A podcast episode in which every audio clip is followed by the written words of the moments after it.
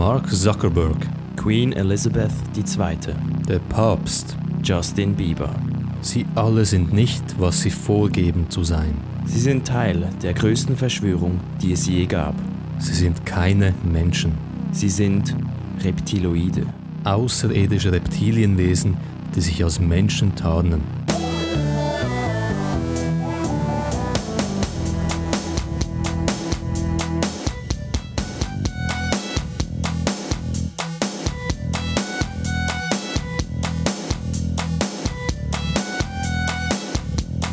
In der heutigen Folge decken wir die Wahrheit auf. Die ganze Wahrheit. Mein Name ist Marko Kovic. Und ich bin Tobias Füchsling.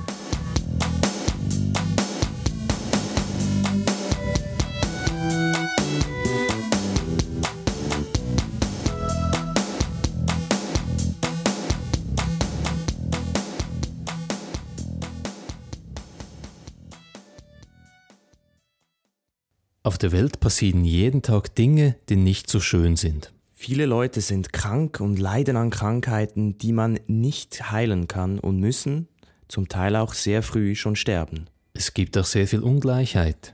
Die Mächtigen werden immer mächtiger und die kleinen Leute, die bleiben ohnmächtig. Dasselbe bei der Ernährung. Eine Gruppe wird immer dicker, die andere leidet Hungernot. Auch gibt es noch Krieg und Terror und Kriminalität. Und die Opfer bei diesen Dingen sind auch immer die kleinen Leute. Schlussendlich scheint es, als wären wir dabei im Grunde nur kleine Räder in einem gigantischen, undurchsichtigen Getriebe. Wir verstehen nicht wirklich, wie die Welt funktioniert. Wir haben eigentlich keine Ahnung, wer wirklich die Fäden in der Hand hat.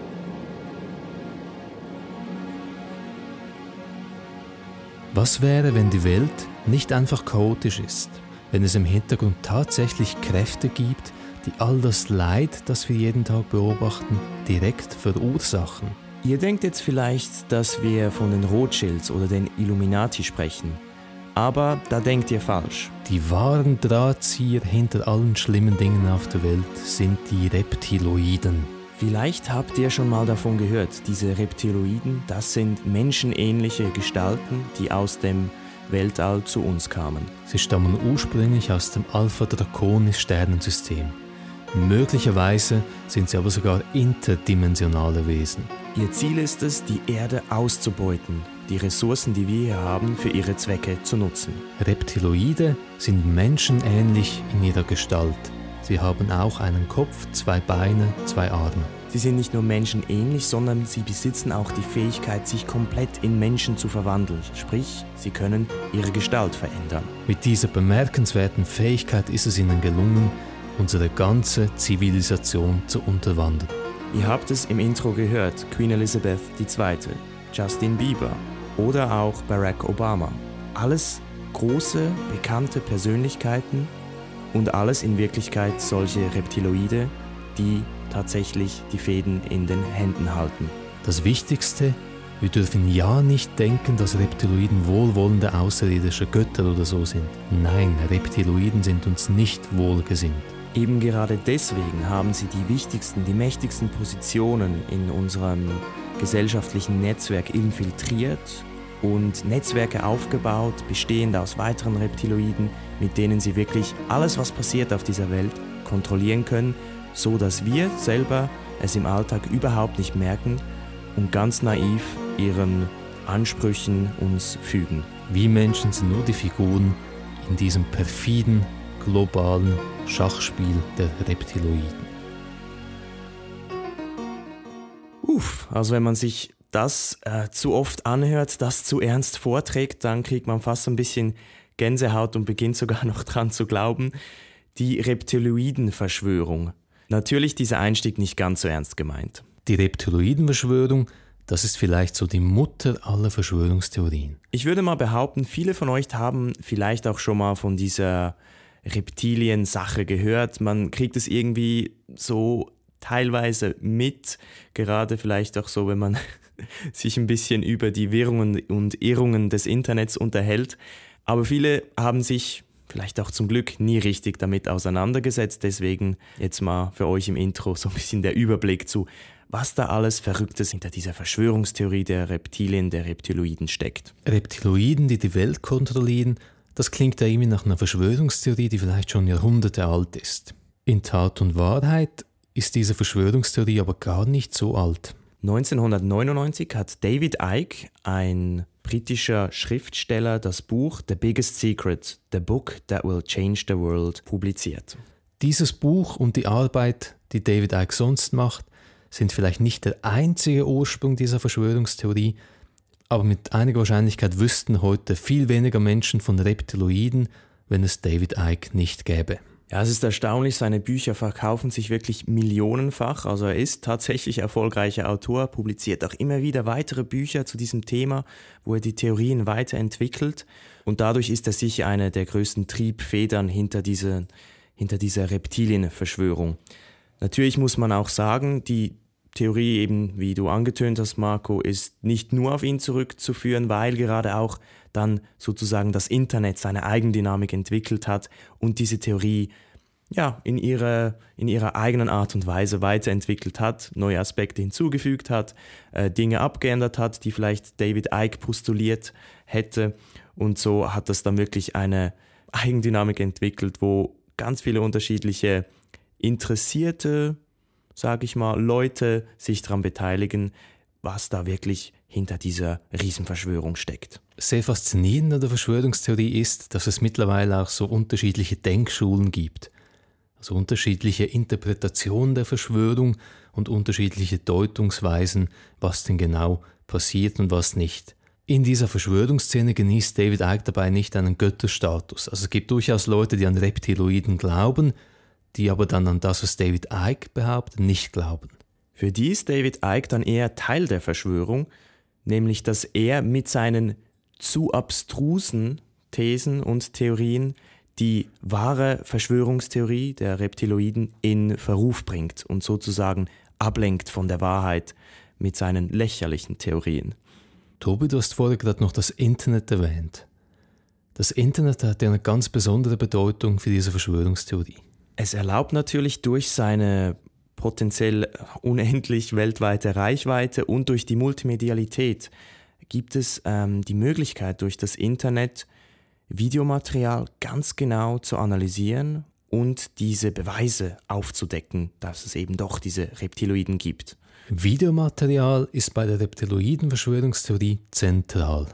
Man hat die Situation, dass viele Akteure auf dem Internet sich Videomaterial zusammensuchen und dann wirklich eine schöne Beweisführung machen, wo sie ganz genau zeigen können, wo etwas ein klares Indiz ist dafür, dass es eben solche Reptilien gibt. Wenn man sich solche Videos anschaut, dann ist das durchaus unheimlich. Tatsächlich erscheinen da Dinge auf diesen Videos, die man sonst nie gesehen hat oder die man sonst selber nie sehen würde, wenn man sich das Video ganz normal anschaut.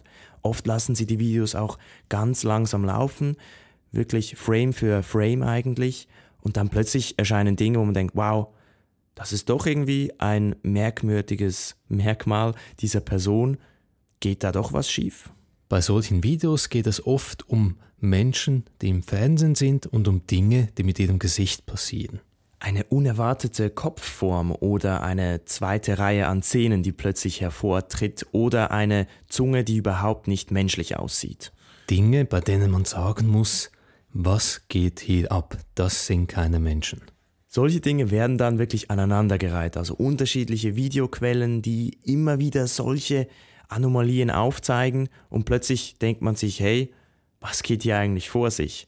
Wir wissen von der Verschwörungstheorie her, die Reptiloiden sind Menschen in Machtpositionen. Das sind also Menschen, die zum Beispiel in den Medien vertreten sind. Das sind Politiker, die gerne interviewt werden. Und die Reptiloiden sind hochintelligent, hochraffiniert, aber offenbar passieren ihnen auch ab und zu Fehler. So sind diese Videos, wo man eben diese merkwürdigen Vorkommnisse, diese Gestaltveränderungen sieht, der Beweis dafür, dass das eigentlich diese Reptilien sind, die kleine Fehler machen, wo ihre menschliche Gestalt kurz verloren geht, wo sich doch kurz plötzlich ihre richtige Zunge zeigt oder ihre wahre Schädelform. Und so hat man dann die perfekten Beweise. Naja, würde man zumindest meinen. Wenn man solche Videos anschaut und nicht felsenfest von Reptiloiden überzeugt ist, dann könnte man sich ja fragen, ja, was könnte sonst noch passiert sein, dass man solche komischen Dinge sieht im Bild? Und ich glaube, die meisten von uns haben genug Erfahrung mit dem Internet und mit Videos und mit Multimedia, dass sie wissen, dass das viel wahrscheinlicher einfach Artefakte sind. Gerade auch, wenn man eben Videos so langsam laufen lässt, dann zeigt sich eben, dass es eben halt nur ein Aufnahmemedium ist, das Imperfektionen hat, wo dann mal komische Dinge passieren, die halt einfach zum Programm gehören bei Videoaufnahmen. Mit anderen Worten, man könnte eigentlich sich auch ein Video von einer Pflanze anschauen und würde dann komische Veränderungen sehen und das sagen, das sieht nicht mehr wie eine Pflanze aus. Was ist das wirklich? Also das kann man mit allem machen. In dieser Szene macht man es halt gerne mit, mit Videos von Politikern und sonstigen Medienvertretern und Menschen in Machtpositionen. Solche Videos sind im Grunde als eine Art Confirmation Bias. Man will daran glauben, dass es Reptiloiden gibt und sucht gezielt nur Beispiele, die das vermeintlich bestätigen. Wenn man aber ganz allgemein Videomaterial anschaut, dann sieht man rasch, ja, so komische Artefakte, kleine Fehler im Bild, die gibt es eigentlich immer und überall, vor allem in Zeiten der digitalen Bildaufnahme. Alles in allem hat man also eine recht bizarre Theorie mit einer recht bizarren Beweisführung. Die Frage drängt sich also auf, warum glaubt man überhaupt an so eine Theorie? Ihr mögt jetzt vielleicht sagen, ach, es glaubt ja auch gar niemand daran. Dann würde ich aber sagen, hm, es gibt aber schon zumindest Anzeichen, dass wir ganz klar sehen, David Ikes Bücher zum Beispiel, die verkaufen sich millionenfach. Auf YouTube, diese Videos, die werden zig millionenfach gesehen. Und es gibt auch gerade aus, aus dem Jahr 2013 für die USA eine Studie, wo effektiv gefragt wurde, äh, glaubst du an diese Reptilien-Verschwörungstheorie? Und siehe da, 5% der Leute haben ganz klar gesagt, ja, ich glaube daran. 5% sind eine kleine Minderheit, aber doch rund 12 Millionen Menschen. Es gibt also diese Indizien, dass zumindest diese Theorie sehr beliebt ist, aber es klärt halt doch noch nicht ganz die Frage, ob es nun wahrer Glaube an diese Theorie ist oder ob es vielleicht einfach ein Unterhaltungsphänomen ist. Diesen Aspekt darf man ja bei Verschwörungstheorien nicht unterschätzen. So absurd es klingt, es hat zum Beispiel auch irgendwie einen intellektuellen Reiz, so eine Theorie aufzustellen. Zu versuchen, dass das irgendwie plausibel klingt, dass man coole Argumente findet, gute Videobeweise und alles zusammenfügen kann zu einer Mastertheorie, die dann alles erklären kann. Es ist ja irgendwie so eine Art intellektuelle Herausforderung, mal ohne zu qualifizieren, was für eine Art von Intellekt das ist. Aber für sich genommen ist es, kann man es wie eine Art Spiel betrachten, zumindest für gewisse Leute. Das könnte eine Erklärung sein. So ein Spiel, das ist intellektuell durchaus anregend. Es wird manchmal, wenn man es formaler anschaut, als Reductio ad absurdum beschrieben. Man sagt also, wenn man davon ausginge, dass etwas wahr ist, wie müssten unterschiedliche Dinge dann aussehen? Und wenn man solche Prämissen mal akzeptiert hat, dann können natürlich andere darauf reagieren und sagen, nee, warte mal, dieses Argument, das äh, würde dann gar keinen Sinn machen, ich habe ein viel besseres und schau mal mein Video an. Und dann gibt es plötzlich so eine Art Community, die sich so wie ein bisschen in einem Wettbewerb befindet und versucht, wer findet das beste Material, die besten Argumente und kann am überzeugendsten darstellen, dass es diese Reptiloiden eben wirklich gibt. Die zweite Seite der Unterhaltungsmedaille wären dann wir, neutrale Zuschauer. Die meisten von uns würden eben nicht sagen, dass das ein intellektuelles Spiel ist und auf dieser Ebene Spaß macht, sondern wir finden das alle bizarr und absurd und sehen das Ganze vielmehr als eine Art Freakshow des Internets. Wenn wir davon ausgehen, dass es aber Menschen gibt, die tatsächlich an diese Verschwörungstheorie glauben, was gibt ihnen diese Verschwörungstheorie? Man muss eben auch sagen, dass sich nicht abstreiten lässt, dass solche Verschwörungstheorien generell, aber auch eben gerade jetzt spezifisch die äh, Geschichte, die Grundstruktur, die hinter dieser reptiloiden Verschwörungstheorie steckt, dass die doch irgendwie einen interessanten Kern hat. Ein erstes wichtiges Merkmal der Reptiloidenverschwörung ist der Umstand, dass sie eigentlich alles erklärt. Wir wissen, dass Menschen nicht gerne Unsicherheit haben in ihrem Leben. Wer möchte schon äh, Dinge nicht wissen? Wir wollen Dinge wissen und es ist also eine Theorie, die uns sehr vieles erklären kann. Gerade diese sehr komplizierten Dinge, Politik, Wirtschaft, internationale Politik noch umso mehr. Da plötzlich hat man dann etwas, was alles zusammenbindet und erklären kann und ja, dann ist doch das äh, alles plötzlich ganz plausibel. Auch bietet die Reptiloidenverschwörung eine dramaturgische Struktur, die uns allen ganz intuitiv eigentlich gut gefällt. Es sind schlussendlich David gegen Goliath Geschichten, die in dieser Theorie drinstecken. Und wir alle lieben ja den Underdog, das ist auch im Sport so. Wenn man für den Kleinen ist, das geht uns irgendwie viel näher, das ist viel sympathischer, man will für den sein, der weniger Macht hat.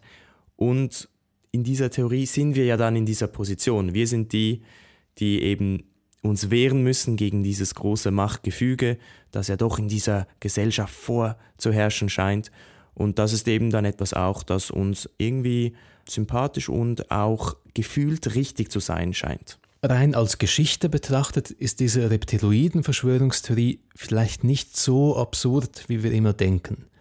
Die Symboliken, die Bilder, die wir dort vorfinden, die sind dann nicht so unähnlich anderen Symboliken und anderen Bildern, die wir auch aus anderen kulturellen Kontexten kennen. Man merkt ja schon beim Begriff Reptilien, man hat also das ja bewusst mal ausgewählt, das erinnert ja dann doch sehr stark an die Schlange aus der Geschichte mit dem Garten Eden aus der Bibel, wo die Schlange eben doch auch das Böse verkörpert. Und wenn es nicht mal direkt die Schlange sein muss, das Reptil, das vorkommt, so ist es zumindest das, das Grundmotiv, gut gegen böse, das man wirklich in unterschiedlichsten Religionen und Kulturkreisen vorfinden kann und das sich dann eben auch, wer hätte es gedacht, in dieser Theorie der Reptilien finden lässt. Bei der Reptiloidenverschwörung wird dieses Motiv gut gegen böse auch psychologisch recht geschickt bedient. Wir alle haben nämlich den sogenannten Intergroup Bias. Wir denken ganz automatisch in Gruppen und Zugehörige unserer eigenen Gruppe, die sind moralisch besser, die sind klüger, aber vor allem sind sie auch menschlicher.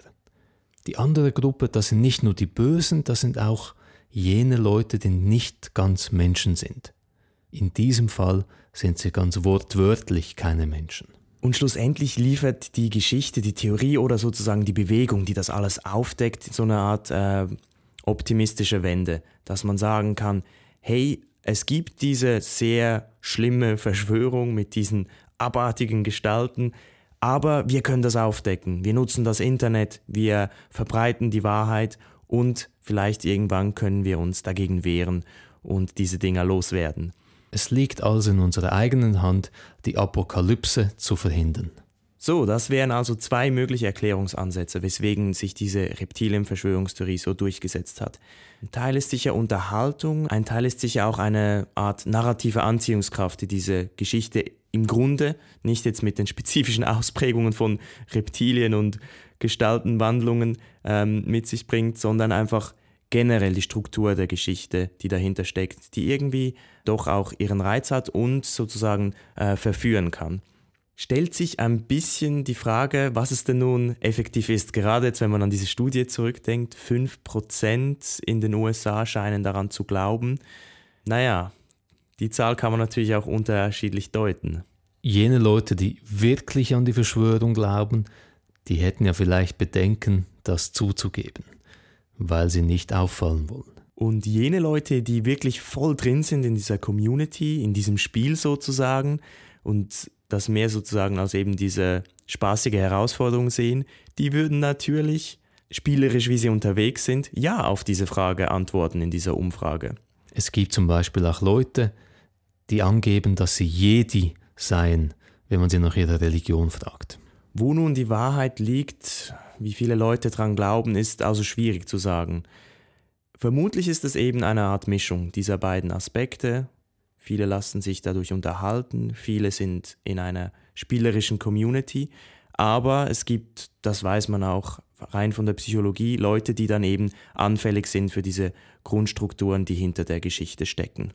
Menschen, die in ihrem Alltag wenig Macht haben, die wenig sozialen Status genießen und die vielleicht auch keine Perspektiven sehen für sich, sind Menschen, die sich manchmal an solche Verschwörungstheorien klammern. Und das Bedenkliche dabei eigentlich ist ja dann, dass wir jetzt hier sozusagen die absurdeste der Verschwörungstheorien ausgewählt haben, um das hier auch ein bisschen durchzuexerzieren, was dahinter steckt. Und dann gibt es aber auch noch ganz andere Verschwörungstheorien, die sozusagen im Vergleich viel weniger absurd sind und dann einen viel größeren Ankerpunkt darstellen für solche Leute. Und dieser Anker ist eben ein Anker und kein Rettungsring. Der zieht die Leute nach unten und hilft ihnen nicht nach oben zu gelangen. Deswegen lohnt es sich, Verschwörungstheorien ja als Unterhaltung zu sehen, vielleicht auch häufig zu belächeln, aber eben nicht ganz unernst zu nehmen.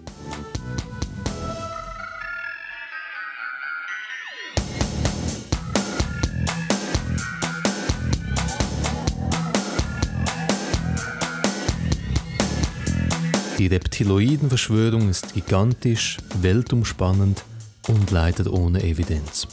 Deswegen können wir auch nicht ganz sicher sein, ob hinter den folgenden Plattformen auch Reptilien stecken. Aber falls ihr mehr vom Podcast hören wollt, dann findet ihr uns doch auf iTunes, Soundcloud und auch TuneIn. Auf Twitter und Facebook wimmelt es natürlich von Reptiloiden, trotzdem könnt ihr uns auch dort finden. Die heutige Folge wurde produziert von Dominik Pfleghaar Dominik ist ja der wahre Puppet Master. Wenn die Reptiloiden die Rothschilds und Illuminati kontrollieren, dann kontrolliert Dominik die Reptiloiden. Wir hoffen, die Folge hat euch gefallen und bis zum nächsten Mal. Bleibt immer schön